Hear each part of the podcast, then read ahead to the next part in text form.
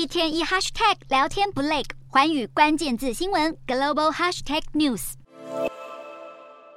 旅客着急在柜台询问航班资讯，工作人员只能无奈耸肩，因为他也不知道航班什么时候会起飞。许多民众在十一号一早提着大包小包去机场准备搭飞机，却得知所有国内线航班停飞的消息，让旅客相当错愕。而受到波及的航班大部分集中东岸，但开始往西部蔓延，全都是因为美国联邦航空总署 FAA 提供机师飞航必要通告的系统一大早突然宕机，让民众听了很意外。所幸经过 FAA 紧急抢修，纽约纽华克、亚特兰大等机场已经在当地时间十一号早上九点左右陆续恢复起降，全美各地航班也逐渐开始恢复起飞。不过这次事件造成四千三百航班延误，并有大约七百航班取消，旅客的行程全被打乱。对此，白宫发言人尚皮耶说，相关官员已经向拜登总统简报这起事件。目前没有迹象显示这是网络攻击。虽然经过连夜抢修，全美各地航班已经逐渐恢复起飞，但国家空域系统运作依然受限。拜登听完简报后，要求运输部长塔朱吉必须好好调查事故原因，给美国旅客一个交代。